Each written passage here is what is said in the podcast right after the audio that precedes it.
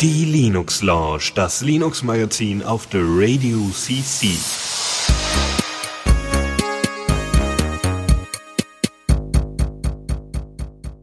Einen wunderschönen herzlichen guten Abend hier zur Linux Lounge an diesem Montag. Ähm, der Lukas ist hier. Hallo. Und ich habe Kekse. Ah, verdammt nochmal. Obwohl ich hatte gerade Kaffee, das war auch schön. Kaffee und Kekse. Hm. Naja. Ja, Kekse größer als Kaffee. Na, hm, na. kommt, kommt drauf an. Kaffee krümelt nicht. Ich finde, das sollte auch der Sendungstitel der heutigen Sendung sein. Kaffee krümelt nicht. Ja, so einfach aufhören. So, so, genau. Wir, wir sind durch mit allen Themen, meine Damen und Herren. genau. Wie heißt das äh, hier?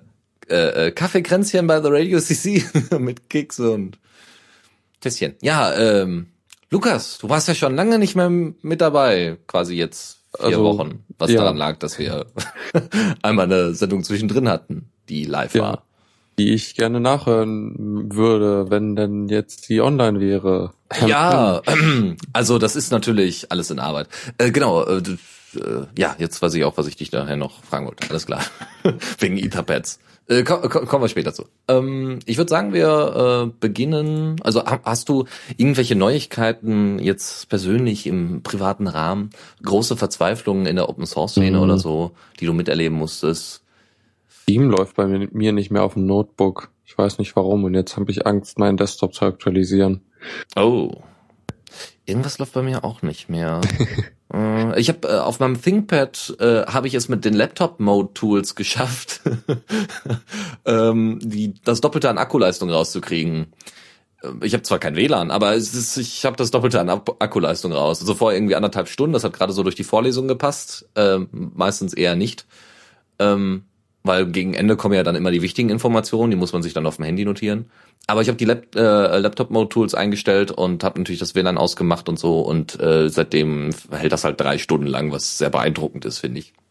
Cool. Äh, also das liegt unter anderem einfach an dem Akku, der einfach schon über ist, aber äh, dass man es doch noch mal ein bisschen länger gebrauchen kann, gerade so für für Vorlesungen oder so, wo man das nicht braucht. Sehr schön. Ansonsten würde ich eigentlich unserer Hochschule und unserer Universität empfehlen, einfach mal Stecker direkt in die Vorlesesäle zu packen. Ich ja, und, und ja. Gigabit LAN am, am Sitzplatz, das wäre auch bitte toll. darum. Ich bitte darum. Wir haben es inzwischen in der Bibliothek, glücklicherweise, ja, dass keiner mehr da das Wi-Fi kaputt machen kann. Aber nun ja, das wird jetzt so nach und nach, ne, wenn Gelder da sind. Das kennen wir ja. Gut, äh, anderes Thema. Äh, ich würde sagen, wir fangen mit äh, der ersten Kategorie an. Ne? Tun wir. Neues aus dem Repo. So, da haben wir ein bisschen was zum Streaming. Äh, du bist ja auf Twitch immer mal wieder, also guckst da, oder? Äh, ja, tatsächlich. Ähm, ich habe auch mal ein bisschen versucht zu streamen. Ähm, da gab es mal diesen einen Versuch, wo ich die äh, den Feierabend begleitet habe mit einem äh, Binding of Isaac Stream. äh, ja, ich habe mal ein bisschen äh, genau mit OBS auch äh, rumprobiert, was ja jetzt das Thema sein soll. Genau, OBS ist Open Broadcasting, ich glaube Open war es, ne? Open Broadcasting ja. Software und dann gibt's das doch in meiner Studio-Version. Genau. Ähm, die, da gibt's irgendwie einen Unterschied. Es gibt OBS Classic, was nur für Windows ist, und OBS Studio äh, ist die Cross-Plattform-Version, also Windows, Mac, Linux. Die ist ja, die auch fucking awesome ist. Also das muss ja. man ja, also für ein Open Source Ding. Vor allem, das war ja auch das, was Twitch zentral immer angeboten hat. Also, äh, also schon zu Beginn äh, meinte, ähm, äh, sag doch mal schnell, äh, Bescheid zu geben hier von wegen, äh, da, so kann man eben Twitch verwenden. Also so kann man streamen. Das war die zentrale Möglichkeit, um streamen zu können. Äh, ah ja. Von, von Twitch selbst beworben. Äh, ja, also nach Twitch kann es streamen, also das OBS Studio, um das wir uns jetzt gerade kümmern möchten. 0.14.1er Version, okay.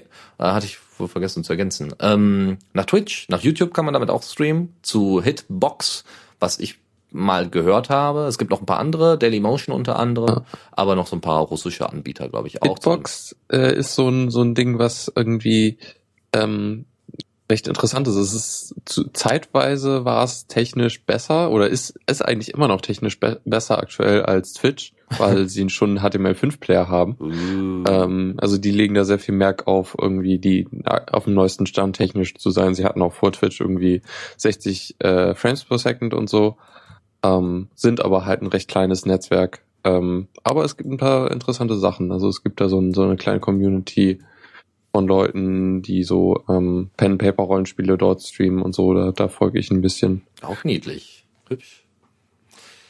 Ja, was ist jetzt neu in der neuesten Version? Tatsächlich äh, durchaus wichtige und, und äh, elementare Sachen wie De-Interlacing wird jetzt unterstützt. Ähm, ich habe mir tatsächlich um den Begriff, also den Begriff habe ich öfters mal gehört, weil äh, ich ja dann irgendwie Grafikoptionen oder sowas eingestellt habe bei Games. Ähm, hab aber nie wirklich genau hintergeguckt, was genau das denn ist und hab's immer einfach eingeschaltet, weil das kann nicht schaden.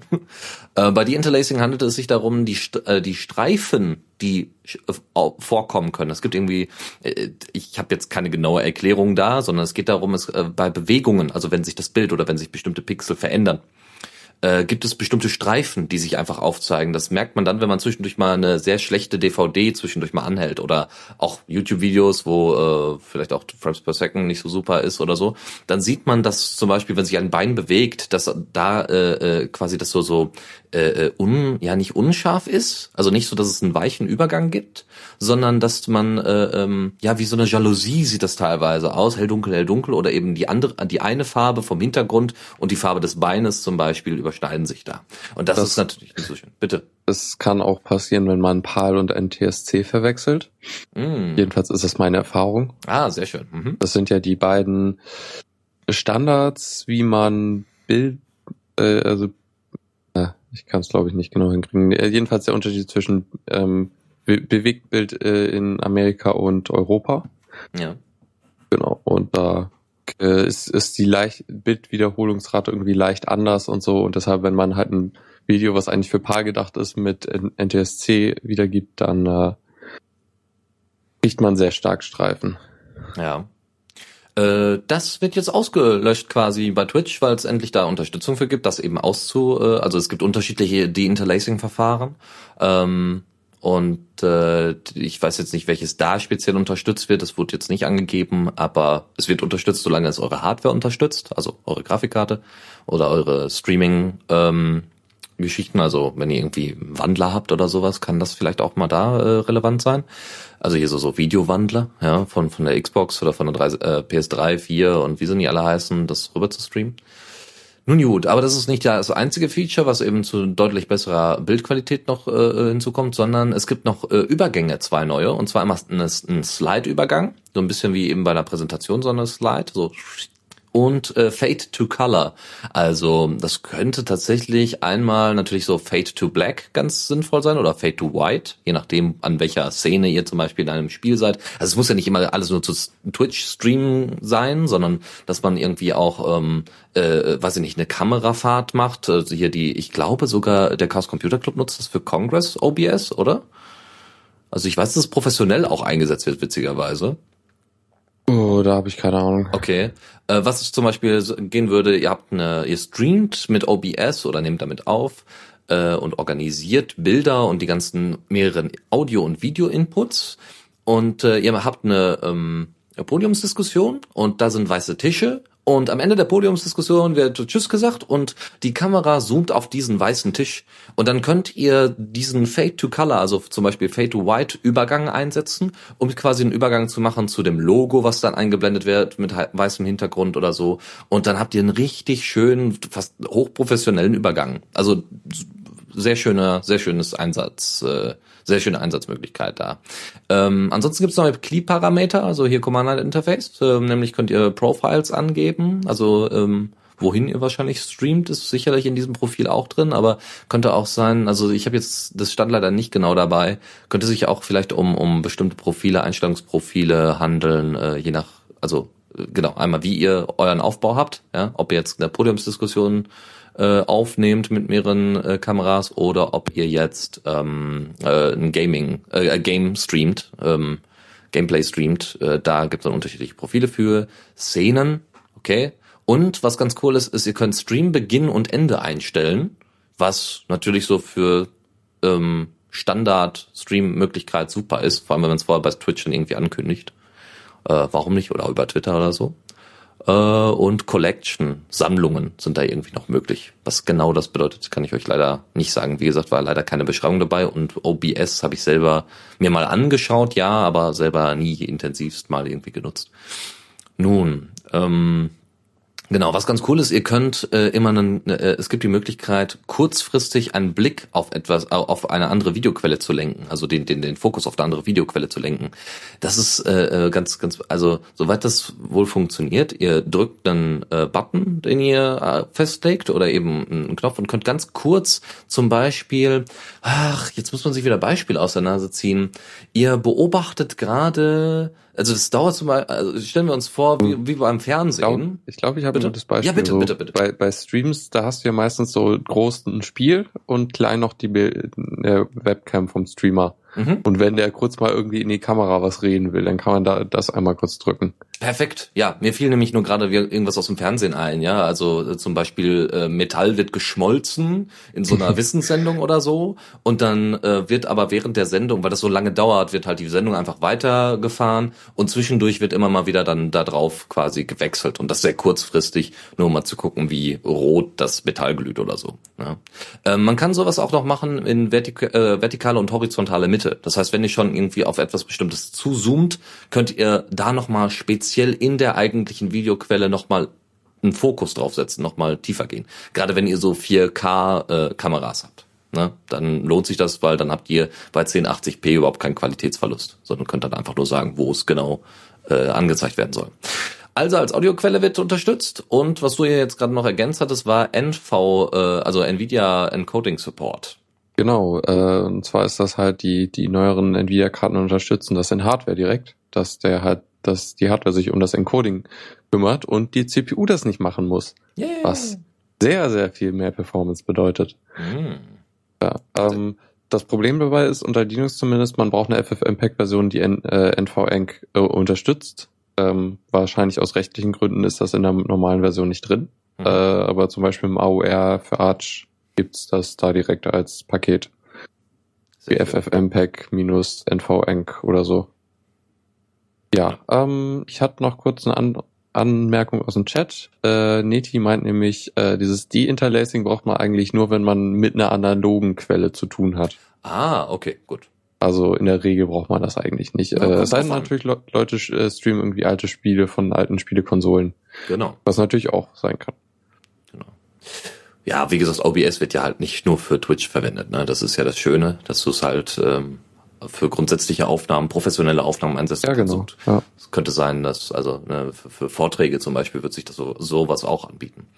Nun äh, bleiben wir aber ganz kurz noch bei Twitch, nämlich ähm, wir hatten uns schon mal in einer der äh, vergangenen Sendungen äh, äh, mal angesprochen, es gibt Gnome Twitch. Ich weiß nicht, ob das ein offizielles Gnome-Projekt ist. Ich gehe eher nicht davon aus, aber Fans von Gnome haben äh, überlegt, mit GTK 3 ein Twitch-Client, vor allem zum Schauen von Streams, weniger zum Machen von Streams, ähm, äh, haben die zusammen programmiert und äh, da ist jetzt in der 02er Version äh, eine Chat-Funktion mit eingekommen. Ähm, es, und noch einige starke Verbesserungen am Interface.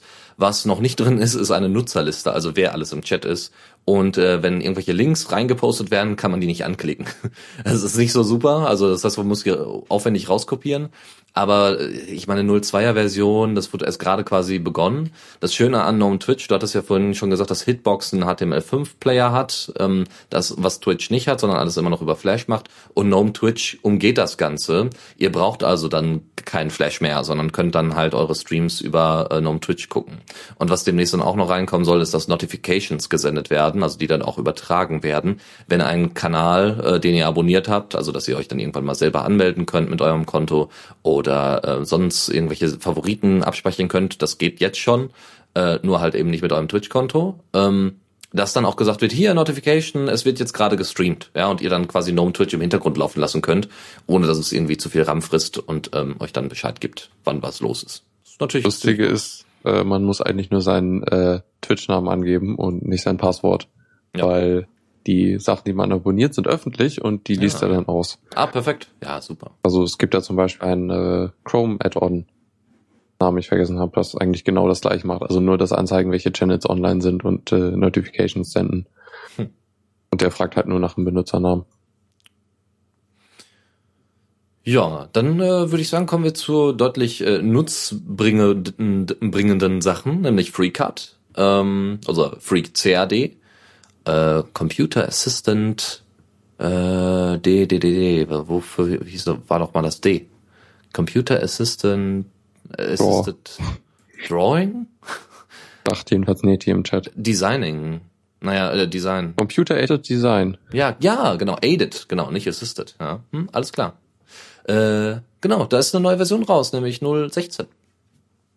Genau, ähm, ich habe mir das kurz ange ange angesehen, äh, aber nicht so viel verstanden, weil ich da nicht so drin bin.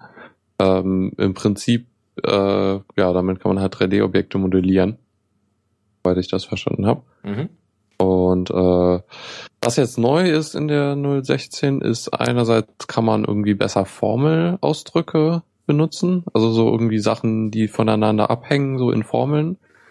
Ähm, damit kann man zum Beispiel auch ähm, ja, also irgendwie Sachen importieren ähm, aus irgendwie Tabellenkalkulationen, was irgendwie einfach macht. Äh, und es gibt Touchscreen-Support, also irgendwie, wenn man einen Touchscreen hat mit einem, ja, entweder irgendwie mit, der, mit einem äh, Stift oder Finger, ähm, ja, dann äh, so benutzen.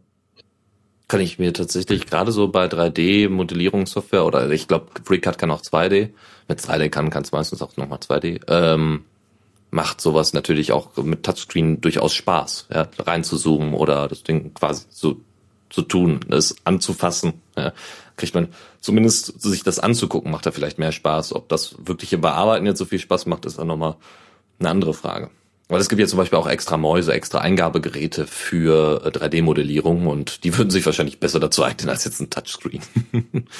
ja, aber ich kam jetzt nur darauf, das, äh, das mit reinzunehmen, weil äh, ähm, viele Leute bei uns das im Hackerspace verwenden und weil wir auch inzwischen 3D-Drucker haben und ähm, die Leute halt auch nicht proprietäre Software dafür nutzen wollten oder viele auch einfach nur noch ein Linux drauf haben und äh, FreeCAD sich in den letzten paar Jahren tatsächlich ordentlich gemacht hat. Also die 016er Version hat wieder ähm, Geschwindigkeit und Stabilitätsfixes äh, äh, Fixes und so weiter mit reinbekommen und äh, kann jetzt auch das Vollenden von bestimmten Pfaden, also es gibt auch so einen Autovollenden äh, den man verwenden kann für bestimmte Pfade, äh, der ist äh, deutlich verbessert worden. Und da gab es immer mal wieder Probleme. Nun, andere Geschichte, ganz, ganz kurz nur, äh, damit ihr im Bilde seid. Und zwar, ne, Ubuntu 16.04 ist ja released worden, aber nicht nur das, sondern auch alle Derivate. Und demnächst kommt wahrscheinlich ein neues Derivat dazu, nämlich Ubuntu Budgie. Wir haben Budgie auch hier in der Linux Lounge öfters mal vorgestellt. Das ist quasi die Chrome, das Chrome OS Interface in GTK 3 geschrieben. Ähm, und das sehr minimal, also mit GTK 3 umgesetzt, meine ich. Ähm, das ist sehr minimal, aber erfüllt halt alle kleinen ähm, Bedingungen für ein Desktop-Interface. Und davon gibt es jetzt zum äh, gibt es jetzt seit kurzem einen Release-Candidate, den ihr euch vielleicht mal angucken können wollt, weil äh, an sich das Interface ganz nett ist, äh, gerade so für Netbook oder so oder für sehr, äh, für ja selbst für ein Tablet wäre das sogar noch voll in Ordnung. Also kann man verwenden ähm, und äh, ist wieder wie gesagt was für Leute, die ein modernes Interface haben wollen, aber dafür ein relativ leichtgewichtiges, aber immer noch was benutzbares im Gegensatz zu Awesome, IceVM oder sonst wie äh, oder E3, äh, i3 meine ich. Ja, das dazu. Äh, kommen wir zu äh, Open Slides. Ja. Open Slides ist kein äh, Tool, mit dem man irgendwie Präsentationsfolie machen kann, wie der Name suggerieren könnte, äh, sondern damit kann man äh, Versammlungen und äh, Veranstaltungen irgendwie organisieren. Ja, soweit denke ich. Ja, äh, also das, das wurde, äh, glaube ich, von einigen Piraten ursprünglich initiiert. Und dann kam man mal auf die Idee, also was man, also es wurde unter anderem dafür geschaffen, wenn man, wenn man Vorträge hält, also man kann genau Präsentationen können auch hochgeladen werden, aber dass es auch Countdowns gibt, ne? Wie lange darfst du da bleiben? Äh, äh, welche, äh, welcher Projektor zeigt gerade was an? Also dass das jeder sich quasi angucken kann, selbst wenn er im Nebenraum ist. Ja, also dass es kein Streaming geben muss, sondern im Endeffekt einfach nur ein Bildschirm, äh, ein, ein, ein Interface gibt. Ob du dich da anmeldest oder nicht, ist dabei, glaube ich, äh, irrelevant ähm, und kannst dir das dann angucken. Ist in Python geschrieben und äh, ist jetzt halt in der 2.0er Version veröffentlicht worden, die halt auch so Teilnehmerlisten und so weiter mit reinbringen oder auch Wahlergebnisse. Wie gesagt, das sind dann so halt die Ursprünge, die es hat, sind halt in erster Linie von äh, von den Piraten. Ja, und man kann sich dann auch sogar hier anmelden, was ziemlich cool ist gucken wir mal die Demo an, die ist ganz hübsch. Anträge, Wahlen, teilnehmende Dateien können sogar hochgeladen werden. Also ne, Grundgesetz steht hier zum Beispiel das Logo oder ganze Präsentationen können hochgeladen werden, Anträge können gestellt werden, Tagesordnung. Also sagen wir mal, hättet ihr einen großen Verein oder wie gesagt eben eine Partei, dann würde das sowas richtig Sinn machen. Ähm, oder ja, eigentlich würde sowas auch auf einem Kongress äh, zu einem gewissen Teil sogar Sinn machen. Ja, zumindest Teilnehmer wäre vielleicht nicht uninteressant, mal zwischendurch mal reinzugucken. Eine andere Geschichte, eine Kleinigkeit, ist äh, Mozilla WebExt. Ähm, WebExt ist die Abkürzung für Web Extensions und Mozilla hat ein kleines Node.js-Tool geschrieben, vor allem als Kommandozeilen-Tool.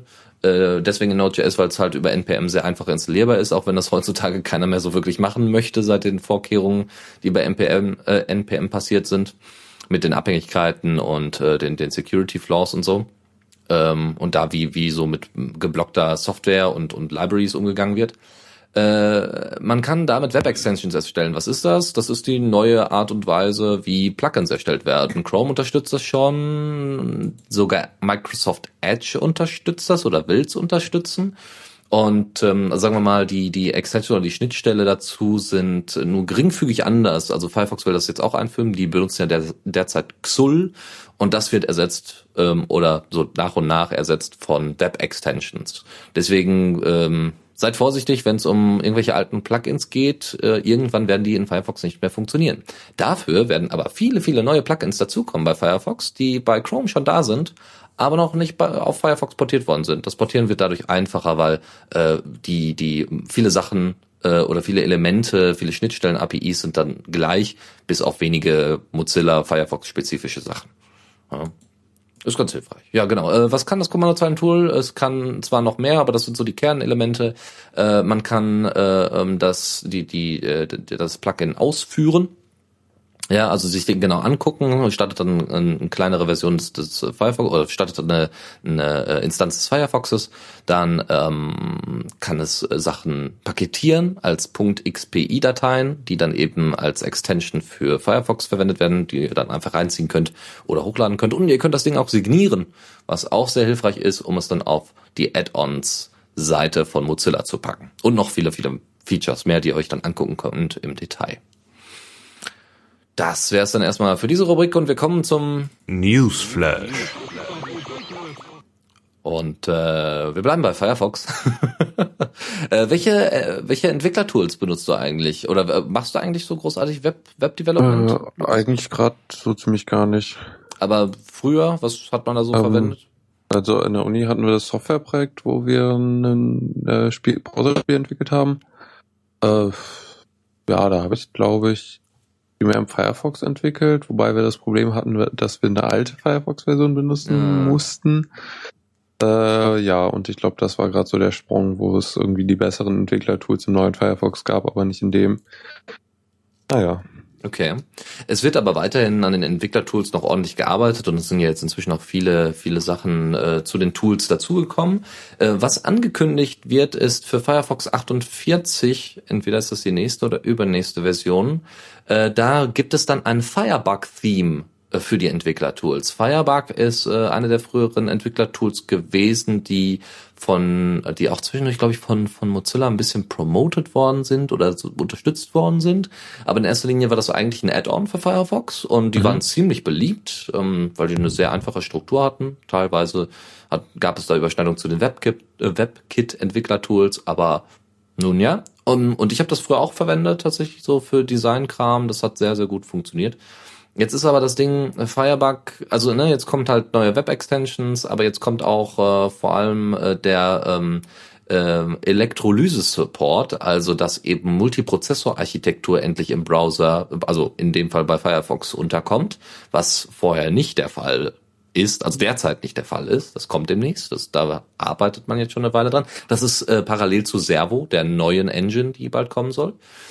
Man hat sich Folgendes überlegt und man hat auch mit dem Firebug Hauptmaintainer und Entwickler gesprochen und gefragt, hört mal zu. Also wir können jetzt Folgendes machen. Entweder wir gucken uns mal all deine Features an, die du so hast und bauen die bei uns in die Entwicklertools ein. Und du kannst dann auch noch so ein bisschen Anteil daran haben, beziehungsweise wir können uns dann gegenseitig austauschen, was denn Leute so an Firebug so toll finden oder was du an Firebug so toll findest und was wir vielleicht in unsere Entwicklertools mit übernehmen könnten.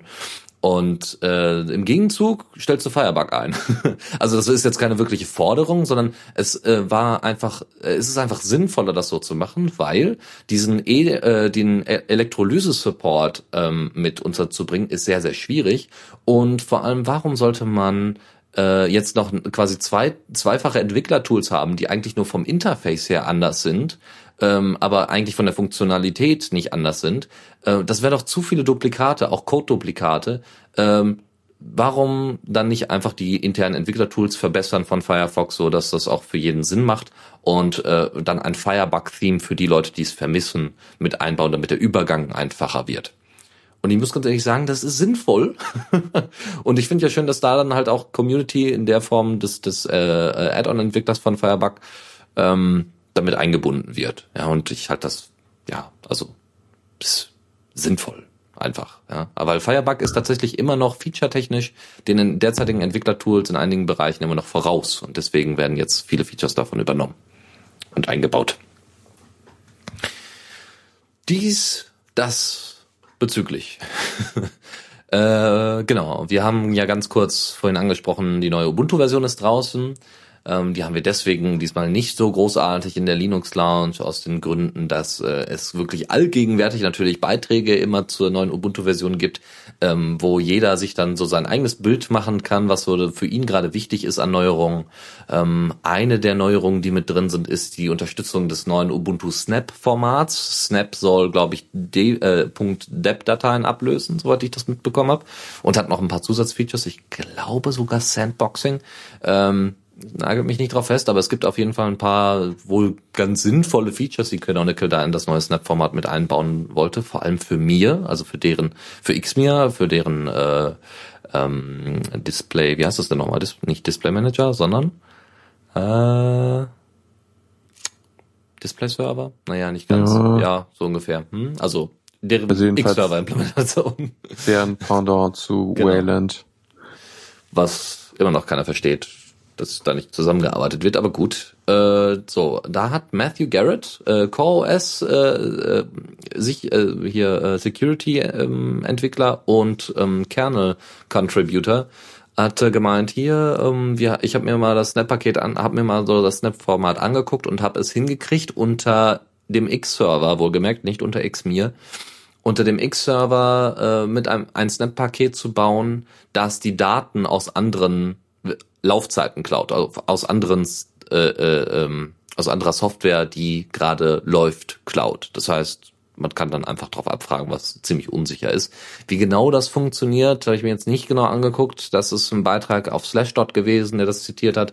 Ähm, kann man sich mal angucken, wenn man ein Ubuntu verwendet, äh, inwieweit das für einen selber ähm, relevant ist aber ist natürlich bei weitem nicht so hübsch. Ne? Also dass jetzt quasi es nur sicher ist, solange man Xmir verwendet. Der X-Server ist aber immer noch standardmäßig der Display-Server für ähm, für Ubuntu, ja, für die LTS-Version. Und das ist ja eine LTS-Version. Das ist natürlich problematisch, wenn man dann so, so einen Support für Snap-Format einbaut, aber da ohne Ende Security-Flaws drin sind. Mal abgesehen, dass die bei einem X-Server eigentlich grundsätzlich schon dabei sind, aber halt durch so ein Snap-Format vielleicht noch eher ausgenutzt werden können. Ne? Nicht so schön. Nun gut. Kommen wir zu großartigen Errungenschaften der Open Source Szene. Äh, hast du mal was mit Statistik gemacht, Lukas? Äh, nicht so wirklich. Also, Warum nicht? Macht wahrscheinlich nicht so viel Sinn in deinem Bereich. Naja, also es gäbe halt schon die Möglichkeit, also so, äh, es gab, also wir haben die Wahl hier an der Uni zwischen Statistik, Numerik und Analysis 2. Ja. Und ähm, ich habe was ganz anderes gemacht. okay. Äh, ja, äh, weil ich noch als Nebenfach Mathe habe, konnte ich mir dann ein Mathe-Modul aussuchen. Ähm, deshalb bin ich da komplett rumgekommen. Aber ja, Statistik ist eigentlich. Prinzipiell ist es alles so spannend, aber so richtig reingefunden habe ich mich nicht. Ja, ich bin da tatsächlich drin und witzigerweise wird für, also es gibt ja hier so die Open Source Statistiksoftware R, also R, äh, was einfach ein unfassbar schrecklich zu googelnder Name ist, aber nun gut. Ähm, aber davon abgesehen, äh, das wird auch bei uns tatsächlich in offiziellen Veranstaltungen hier beworben. Also es gibt einmal dann hier proprietäre Lösungen wie Starter, jetzt hier bei uns äh, in der, in der Sophie-Fakultät.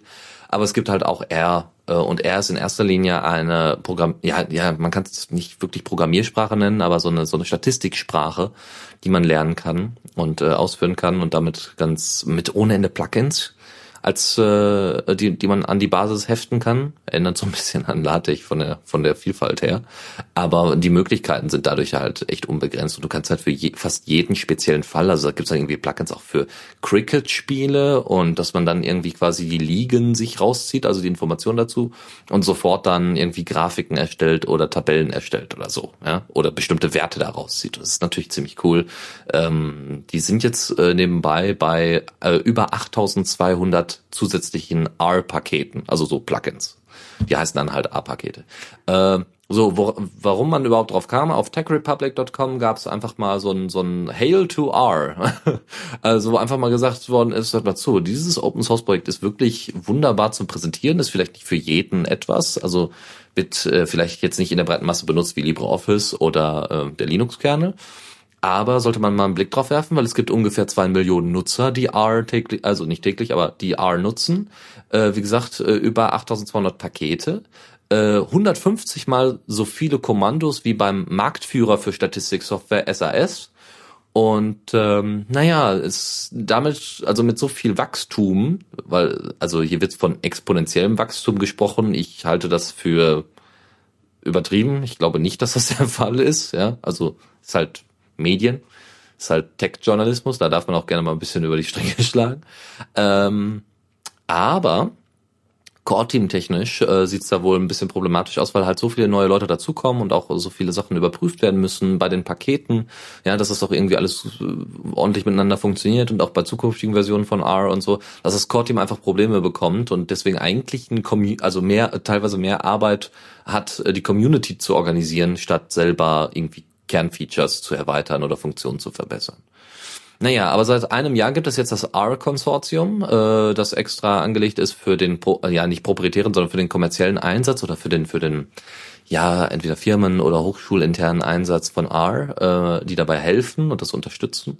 Und es gibt, oder es soll demnächst eine R, oder nee, R Foundation, die R Foundation gibt es schon eine Weile, die auch eben die Rechte und so weiter an dem Namen oder an dem Projekt hat. Ähm, und äh, die soll dann auch noch mal ein bisschen stabilisiert werden. Im Großen und Ganzen habe ich dann noch mal ganz kurz nachgeguckt, weil R ja in erster Linie halt, äh, ja, ne, wie gesagt, die die Sprache an sich ist. Ich glaube, man kann es dann über eine Shell oder so abrufen.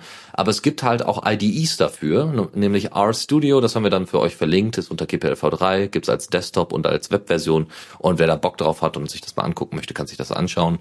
Äh, interessant ist, dass äh, R Studio halt auch noch einige Plugins drin hat, wo ihr zum Beispiel auch äh, so Map-Tracking, also so Geotracks äh, an, euch angucken könnt. Ähm, das ist natürlich ganz hilfreich, dass ihr die dann auch mal ins Web stellen könnt und so. Kommen wir zu Sachen, die im Linux-Kernel sind. Der Linux-Scheduler. Ja, genau. Ähm, da gab's eine Studie, ähm, ähm, wo halt äh, Leute oder Forscher geguckt haben, also es gab irgendwie auffällige ja, also dass, dass der, ähm, dass die CPU unter Umständen nicht komplett ausgelastet wurde äh, und äh, halt der Scheduler da irgendwie ähm, ja falsche Entscheidungen getroffen hat, ähm, wobei das Ganze sich äh, primär auf oder es kann eigentlich nur auftreten bei äh, Rechnern mit mehreren CPUs und diese CPUs haben nochmal mehrere Kerne. Äh, also ja, eher was, was irgendwie im Serverbereich oder so äh, eingesetzt wird oder irgendeinen Hochleistungs-PC. Ja, und äh, da haben sie halt rausgefunden oder mussten teilweise sogar eigene ähm, Analysewerkzeuge entwickeln, um rauszufinden, was das Problem ist. Ähm, ja, und haben dann rausgefunden, also irgendwie vier, vier Fehlerquellen gefunden, äh, behoben, wobei auch nochmal angemerkt wurde, der Scheduler ist halt irgendwie ein sei, seit halt die, die ähm, Anzahl der Kerne auf einem, einer CPU irgendwie explodiert ist, äh, ja, etwas kompliziert und unübersichtlich geworden. Ja. Im Artikel wird nochmal ja das Jahr 2000 erwähnt, wo das alles schön war. Da, da dachte man so, eigentlich ist Scheduling erledigt.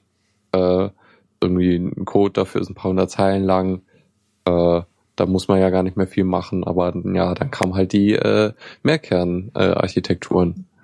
Äh, Yay. Ja, Ja. soweit. Das ist eigentlich cool, ne? Also da betreiben Leute Forschung und sagen so, ey, eigentlich können wir doch mal uns den Linux-Kernel angucken und eigentlich damit äh, erstens in unserer Arbeit, also im Endeffekt ist das ja auch eine gewisse Art von Beitrag zu, zum Open Source Projekt, ja. Mhm. Und äh, klar.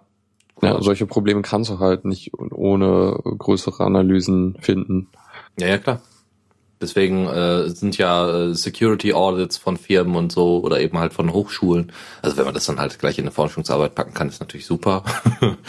Wie gesagt, das das äh, wo habe ich das denn letztens? Genau, das war das stand unter dem Artikel von der äh, von R, äh, wo R so hochgehalten worden ist. Und dann stand unten drunter ähm, ja, und jeder der irgendwie was äh, verändert, beiträgt oder so, äh, dem gehört wenn jemand was beiträgt, dann gehört es halt allen so nach dem Motto, ja. Und das ist halt, das ist halt sehr schön, ja. Wenn du etwas für dich machst, machst du eigentlich für alle was. Das macht Open Source so netterweise aus. Alles klar. Kommen wir zu ein bisschen Multimedia-Kram. OpenELEC kennst du ja, ne? Mhm. Hier so die Distro, wo eigentlich nur Kodi drauf ist und das war's dann. Die auch eigentlich super für einen Raspberry Pi und so weiter ist oder für, für alte Rechner, äh, wo man halt nichts anderes mehr drauf haben möchte. Problem ist, der Projektgründer meldet sich nicht mehr bei allen anderen Maintainern. äh, beziehungsweise hat da einfach wohl keinen Bock mehr irgendwie was zu machen. Äh, das äh, Problem äußert sich dann so, dass man die Webseite, also die Projektseite nicht mehr verändern kann oder erweitern kann was dazu führt, dass vielleicht neue Releases nicht eingebunden werden oder eigentlich eine grundsätzliche Umstrukturierung, Verbesserung nicht mehr möglich ist. Und das war den Leuten so, also es ist den Leuten so heftig aufgestoßen, dass der Hauptentwickler oder Projektgründer dann keinen Bock mehr hat, dass äh, über 25 ähm, Mitglieder und Maintainer äh, des äh, ehemaligen OpenELEC jetzt äh, LibreELEC gegründet haben. Und ähm, aus dieser, ja, ja, wie das immer so ist, ne, die Namen sind halt Was ist eigentlich aus Libre SSL geworden? Leben die noch? Wird er Ich weiterentwickelt? glaube, ja, ziemlich aktiv sogar. Ah, okay. Naja, gut, schauen wir mal. Obwohl, naja. Äh, und äh, wie auch immer, die Erfahrungen, die sie halt durch solche Geschichten äh, gesammelt haben, fließen halt bald in die neue Struktur von LibreELEC ein, ähm, äh, weil sie dann eben auch äh, einen Vorstand und so weiter machen wollen und nicht einfach nur, dass äh, dann einer da auf dem Thron sitzt und sagt, wo es lang geht, so ungefähr. Was ja bei Open Source sowieso nicht geht. Aber ich finde es immer wieder interessant, dass eben es gerade in der Open Source Szene halt nicht nur alleine auf die einzelnen Programmier, äh, also auf eine Anzahl von Programmierern ankommt, sondern auch an einzelnen Personen und Strukturen. Ja, und äh, die muss man halt in irgendeiner Form schaffen. Ja, Rückkanäle, äh, Übersetzungsmöglichkeiten und so ein Kram. Und das sind ja nur die, das sind ja fast nur Kleinigkeiten gegen solche Sachen wie äh, demokratische Teilhabe bei Entscheidungen über äh, die Weiterentwicklung von Software, ne, wie es zum Beispiel bei Diaspora über Loom.io dann stattfindet. Alles klar, das war LibreELEC und äh, dann noch eine schöne Geschichte, nämlich Octoprint. Ähm, Octoprint ähm, ist damals, äh, wa- was ist das? Es ist im Endeffekt 3D-Printer-Software. Ähm, also quasi, ihr könnt ähm, die Software zum Beispiel auf den Pi hauen äh, und könnt damit einen 3D-Drucker steuern. Ähm, den Pi legt ihr natürlich schön ins Netzwerk und könnt dann halt übers Webinterface gucken, na, ist Temperaturanzeige auslesen und so ein Kram. Gibt es natürlich Support für die unterschiedlichsten 3D-Drucker.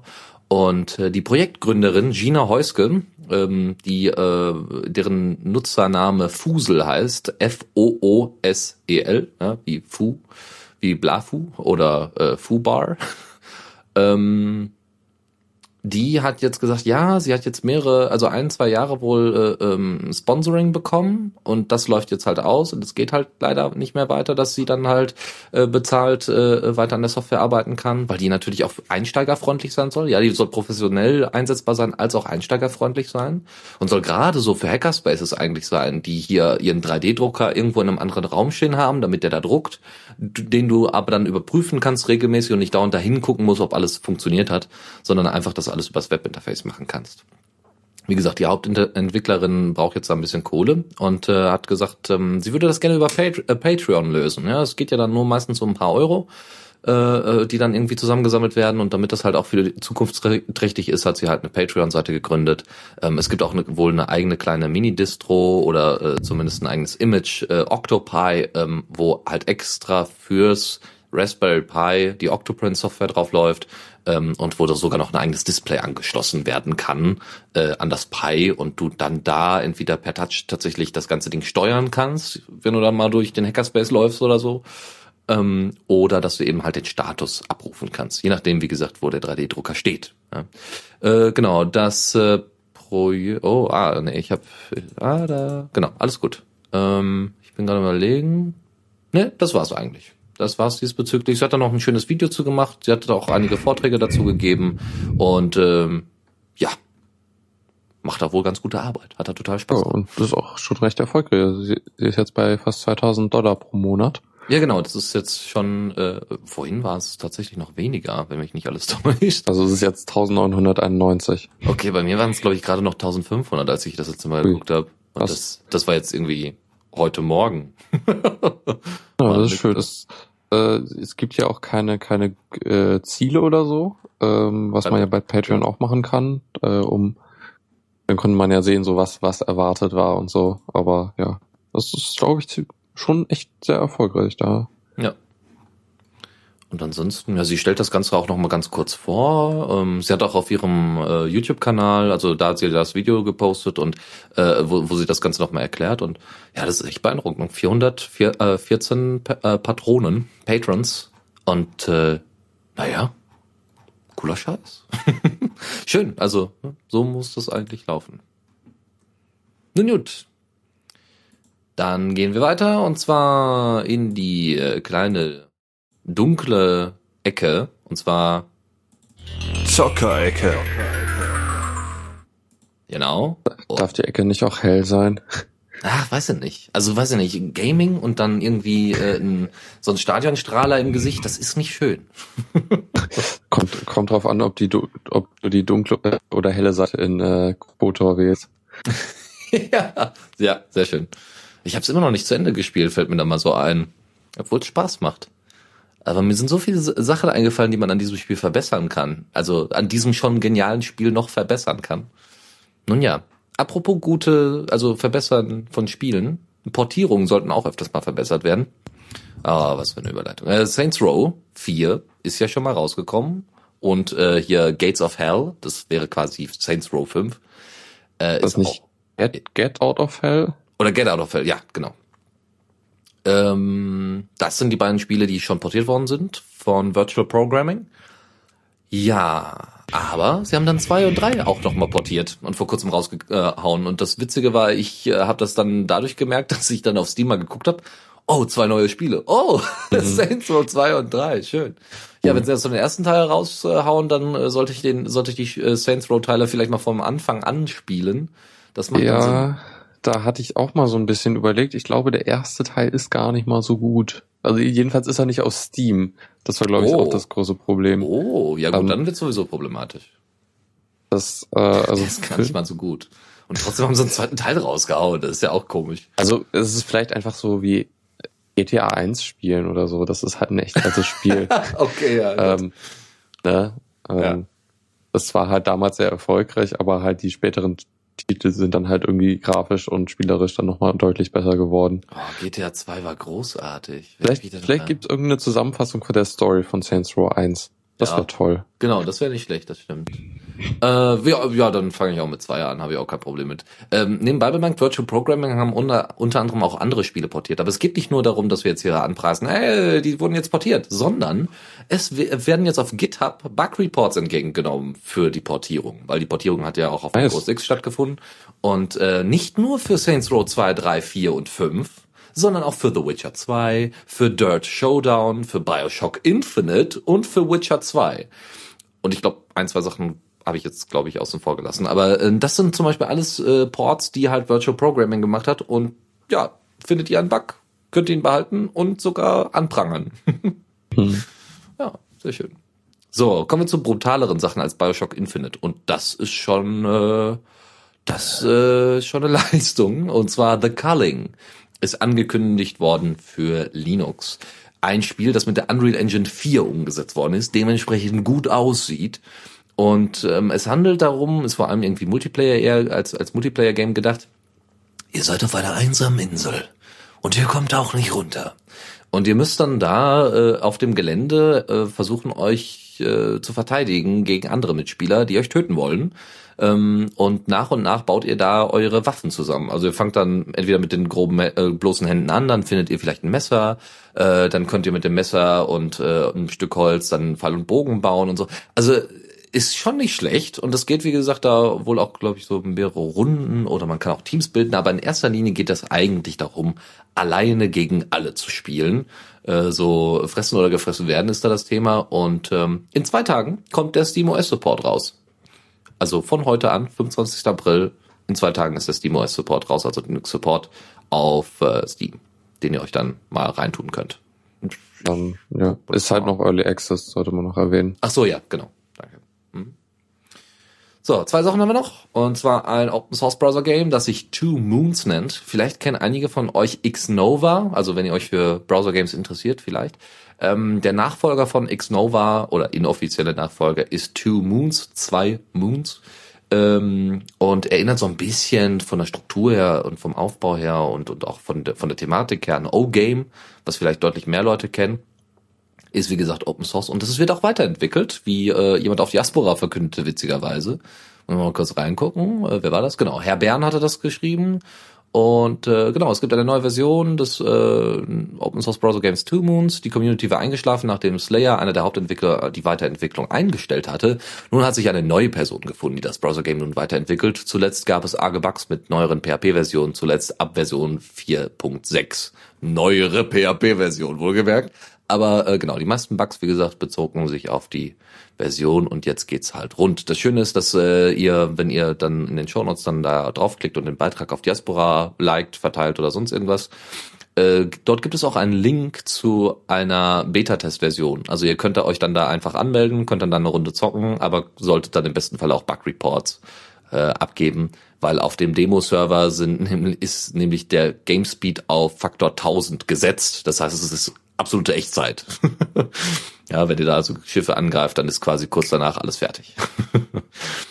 so, das dazu, äh, weil ich, ich fand das einfach mal schön. Erstmal weiß man nicht unbedingt im Hinter hat man nicht unbedingt im Hinterkopf, dass es auch Open Source Browser Games gibt und äh, dass äh, quasi das, dass solche Projekte auch mal wieder aufwachen können. Ist auch wieder schön zu sehen. Und äh, die letzte Geschichte ist Shadwin. Shadwin ist äh, bekommt äh, Day One Linux Unterstützung und wird im Mai released. Shadwin ist ein, wie heißt es denn nochmal hier so so äh, Stealth Game. Äh, ihr, die Story ist so ungefähr, ihr seid Shadwin, eine, ein äh, ja, ich will schon sagen Assassine, also ein Mörder, der den König töten will und dazu halt äh, irgendwie durch Burgen und durch Gegenden sich äh, umher tötet. Das Problem, also das halt ohne irgendwie aufzufallen im besten Falle, deswegen Stealth Game. Äh, das Problem ist, dass ihr ein kleines Mädchen mit dabei habt, ein Waisenkind, das euch auf Schritt und Tritt folgt ähm, und mit dem ihr euch quasi so ein bisschen auseinandersetzen müsst. Und ihr müsst euch halt regelmäßig die Frage stellen, ob ihr dem Mädchen das, äh, ob ihr, äh, ähm, ob man das Mädchen dem ständigen Töten aussetzt. Also das heißt, es hat so ein bisschen was Moralisches, spielt alles so ein bisschen im Mittelalter, teilweise Fantasieelwelt, also hat so ein bisschen Mittelalter-Setting eher. Und äh, ihr müsst, wie gesagt, den König töten und äh, muss dabei halt noch so ein bisschen den moralischen machen. Das Spiel kostet äh, dann oder wird im Mai dann ungefähr 15 Dollar kosten und ähm, ich fand das also auch grafisch ganz ganz an ganz schön eigentlich und bin mal gespannt, wie es dann am Ende aussieht. Kommen wir zum Kommando der Woche. Und ich weiß nicht, wer es eingetragen hat. Ich glaube, ich war es. ich habe gar nicht mehr reingeguckt, was es war. Genau, wir haben uns letzte letzte Sendung so ein bisschen kaputt gelacht, äh, weil wir ja äh, selber äh, quasi einen Link-Tipp als Kommando der Woche verkauft haben, nämlich Curl und alle so, hä? War aber nicht schlimm. Ähm, jetzt, äh, also da hätte man, dann kam halt so als Feedback, da hätte man ja auch LS nehmen können. Ja, genau, das machen wir dann heute. EXA, was wir euch vorstellen als ähm, als Kommando der Woche, ist nämlich eine, ein moderner Ersatz für LS. das benutzt Farben, das benutzt, hat, hat unterschiedliche Modi, Modi ist, man kann sogar Blöcke und so weiter sich anzeigen lassen, äh, ist deutlich übersichtlicher und ist wohl, soll wohl sogar teilweise schneller sein. Genau, it's, genau, ist geschrieben in Rust. It's small, fast and portable. Äh, sagt hier zumindest die offizielle Seite, genau, all the colors, uh, all the information. Ähm, es gibt halt ohne Ende äh, Attribute, die, die man sich angucken kann. Das ist schnell, wie gesagt hat Git-Support sogar, was auch sehr hübsch ist und lässt sich über entweder Homebrew oder Yaurt tatsächlich einfach installieren. Bei Yaurt beziehungsweise aus dem AOR ist es dann exa, also exa minus git. Und da könnt ihr ja einfach mal ausprobieren, ob euch das gefällt. Ja? Äh, Wofür steht exa? Äh, ich glaube, das steht da, warte mal, steht hier gar nicht, ist hier gar nicht so genau beschrieben. Äh, nö, ja, Kommen auch gerade nicht drauf, warum. Vielleicht Examine, also sich Sachen durchsuchen. Ja, ja, das kann also sein. Also Examine ist ja, oder es wird wahrscheinlich Examine, Examine wird's ausgesprochen, ja, ja. pronounced. Äh, das ist ja ein deutlich detaillierterer, ähm, detaillierteres Betrachten. To look at or ja. examine. Ja. Äh, MIT-License, Freunde. Viel Spaß dabei. so, weiter geht's. Und zwar mit den Tipps und Tricks. Da fällt mir gerade ein, dass ich vergessen habe. Ah ja, genau.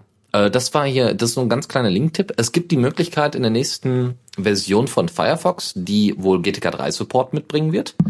Äh, steht das da wann? Ja, Firefox 46. Haben, ist nicht Firefox 46 schon draußen? Oder sind wir jetzt bei 45? Bei 45.1.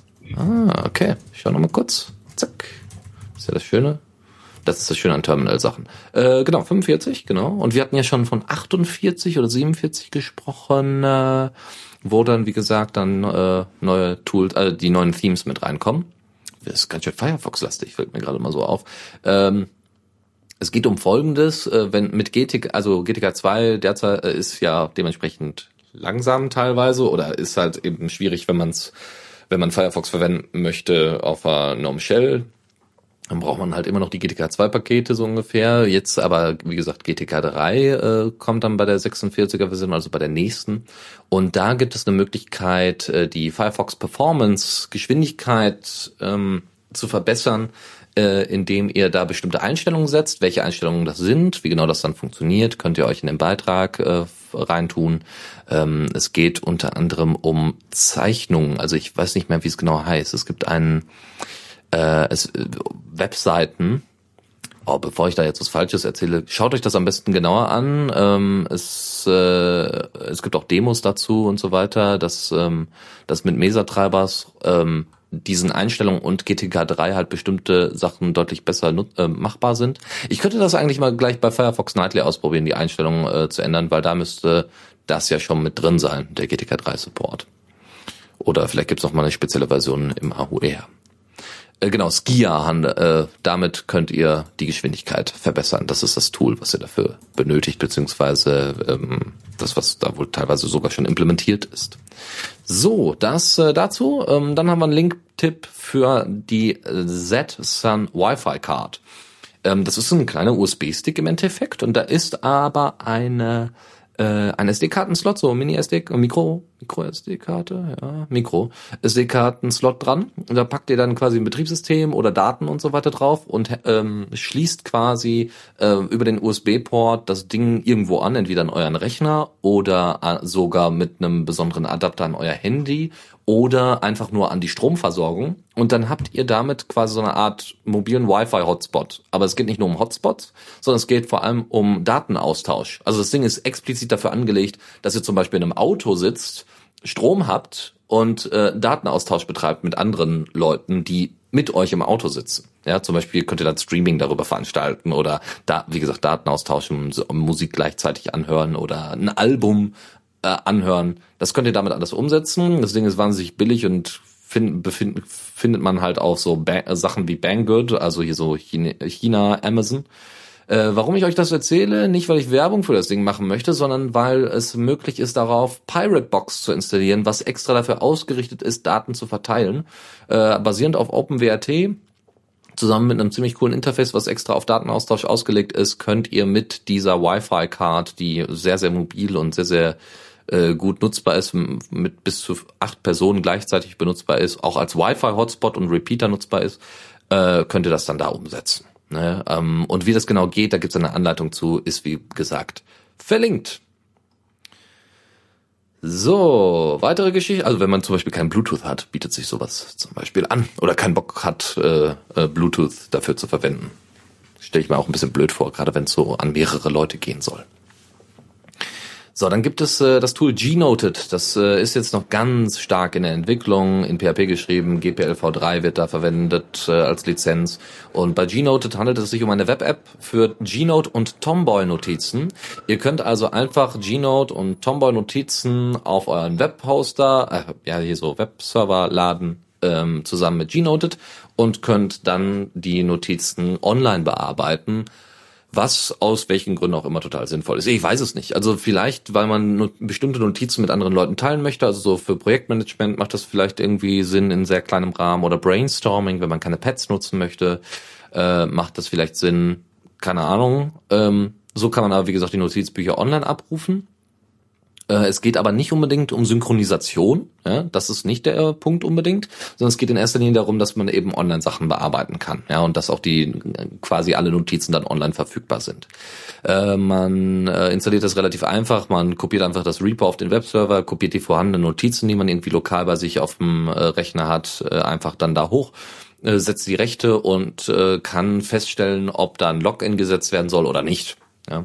Ähm, es fehlen noch wahnsinnig viele Features, wie dass man Notizbücher anlegen kann oder hinzufügen kann und äh, dass man die Notizen auch ordentlich sortieren kann. Weitere To-Dos, die auf der Liste stehen, könnt ihr euch angucken. Wie gesagt, das Ding ist in starker Entwicklung. Aber vielleicht gibt es einige von euch, äh, die sich äh, für solche Notizen-Apps interessieren und das in irgendeiner Weise sogar nutzen können. Ich benutze persönlich da eher CalDev, was äh, ja was alles hat.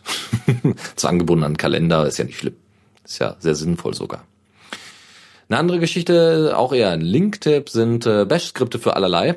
Ähm, gibt es ja immer mal wieder. Es gibt ja irgendwie so, äh, ich glaube, es gibt auch so, so, es gibt jetzt so Awesome, den Awesome Tag quasi, der auf GitHub umhergeht. Äh, für bestimmte Projekte gibt es auch Repos dementsprechend dazu, äh, eben auch für Shell-Skripte. Dies, das ist jetzt nichts in der Form, sondern das hat jemand privat zusammengesetzt, so einzelne Terminal-Utilities, die man verwenden kann, eigene kleine Bash-Skripte, so wie hier mein Post Production äh, Bash Skripte, wo ich jetzt gerade noch ein bisschen dran rumgewerkelt habe, was auch mal irgendwann mal sicherlich auf GitHub landen wird. Ähm, ja, und da ist äh, gibt dann solche Skripte wie wie man optimierte GIFs erstellen kann oder einen Sinuston mit FFmpeg äh, generieren kann, falls man sich zum Beispiel nicht die Parameter dauernd äh, merken möchte, ja, sondern einfach nur mal schnell Sachen hinter sich bringen möchte. Dafür ist es gedacht. So kann man natürlich auch gerne erweitern um seine eigenen Skripte. So, äh, eine weitere Geschichte, die ich auch ganz interessant fand, war die GNOME Time, äh, Time Zone Extension. Wenn ihr mit vielen Leuten gleichzeitig auf unterschiedlichen Kontinenten arbeitet und in unterschiedlichen Städten, in unterschiedlichen Timezonen, äh, Zeitzonen, dann macht es Sinn, einen Überblick darüber zu behalten, wer gerade um wie viel Uhr vielleicht erreichbar sein könnte. Und das könnt ihr in der Status, äh, könnt ihr in der Statusleiste ganz oben in GNOME euch anzeigen lassen. Einfach eine Uhr, da klickt ihr drauf und habt dann ähm, per Gravatar äh, und per GitHub äh, API Nutzung äh, direkt eure Leute äh, mit mit Avatar drin, mit Namen drin, mit Uhrzeit, mit Ort drin und ähm, könnte, glaube ich, sogar bei einem Klick weitergeleitet werden auf das GitHub-Profil und so Kram. Äh, und in Zukunft, äh, oder jetzt ist auch sogar Support dafür drin, dass ihr in einer JSON-Datei die Leute auflisten könnt. Das heißt, ihr könnt das standardisieren, auslesen und auch mit anderen Apps zum Beispiel auslesen. Das ist ziemlich cool und äh, ist sehr hilfreich, wie gesagt, wenn ihr international, softwaretechnisch oder sonst irgendwie äh, unterwegs seid, um mit Leuten zu reden, zu hangouten oder zu skypen. So, noch ein Link-Tipp, wie man aus einem Raspberry Pi einen DS-artigen, also Nintendo DS-artigen Minicomputer macht. Da haben wir eine kleine Anleitung für euch, die ziemlich interessant ist und wo ich eigentlich auch Bock drauf hätte, sowas selber mal zu machen. Weißt du eigentlich, wofür DS steht? Double Screen? Genau. Ja, weil das war der Ursprung. Zwei Bildschirme. Ja, genau. ja, das war damals schon echt geil, also das muss man sagen. Das ist immer noch toll. Ich habe so ein New 3DS hier Ja, ich habe einen ganz alten noch, also den allerersten, der rauskam. Und eigentlich müsste ich den mal umbauen, dass man da mehr mitmachen kann. Und damit meine ich nicht zocken, sondern tatsächlich sinnvolle Dinge mitmachen kann. Mhm. Dann kann ich mir nämlich das mit, der, mit dem Raspberry Pi nämlich sparen. Eine andere Geschichte ist auch hier eher nur als Verweis gedacht, ist äh, Myrtle. Myrtle ist äh, ein ähm, HTML5 Remote Desktop Protocol Client. Ihr könnt mit dem RDP-Protokoll quasi auf im Browser ähm, auf Remote Desktops zugreifen. Das ist damit möglich. Installieren und so weiter findet ihr dann im Repo. Und das allerletzte ist Xombrero. Ich bin mir nicht sicher, ob wir den mal vorgestellt haben. Da gibt's auf jeden Fall noch mal einen schönen Beitrag dazu, den ihr euch angucken könnt. Äh, Xombrero mit X am Anfang ist ein äh, minimalistischer Browser, sehr, sehr klein und sehr, sehr schnell, aber vor allem sicher. Also das ist zumindest äh, das eigentliche Ziel. Es gibt noch so Vim-like Features in Sombrero, wo es dann irgendwie äh, bestimmte Möglichkeiten gibt, äh, ähm, Shortcuts zu verwenden und so ein Kram. Und das ist natürlich ziemlich cool. Eine Configuration ist wohl auch sehr einfach und so, aber es ist halt eher was für e-, eben hier nicht unbedingt für den absoluten Endnutzer, sondern für Leute, die einen speziellen Browser benötigen für bestimmte Einsätze. Das äh, soll es, glaube ich, gewesen sein für heute. Tut mir leid, dass ich jetzt so durchgerast bin, Lukas. Das ist okay. Wir wollen ja die Zeit einhalten. Alles klar. Also vielleicht nicht unbedingt, aber ist auch gut. Okay. Ja, ansonsten Lukas, sonst noch irgendwas? Ähm, eine Sache wollte ich eigentlich am Anfang noch erzählen, dass Bitte? ich halt mein Touchpad äh, ähm, unter GNOME 3.20 wieder zum Laufen gebracht habe. Tablet oder, halt, oder Touchpad? Also Touchpad. Also so ein normales Touchpad. Also nichts Besonderes. Also vom, also woran? Woran ist dieses Touchpad? An meinem Notebook. Ah, okay. Mhm. Also ja, quasi so, so ein so, so Transformer-artiges. Äh, nee, nee, nee. Also ich rede einfach von einem äh, Trackpad. Ach so, ja, ja. Mhm. Ja. Die Dinger nennt man, glaube ich, auch manchmal Touchpad. Hm, ach so, okay, ja gut, ja. Hast ähm, recht. Ja, ja äh, genau. Und äh, das Ding ist, äh, dass GNOME seit längerem die äh, den Synaptic-Treiber nicht mehr unterstützt und jetzt die äh, LibTouch, glaube ich, benutzt. Mhm ähm, die von Ubuntu initiiert wurde. Okay.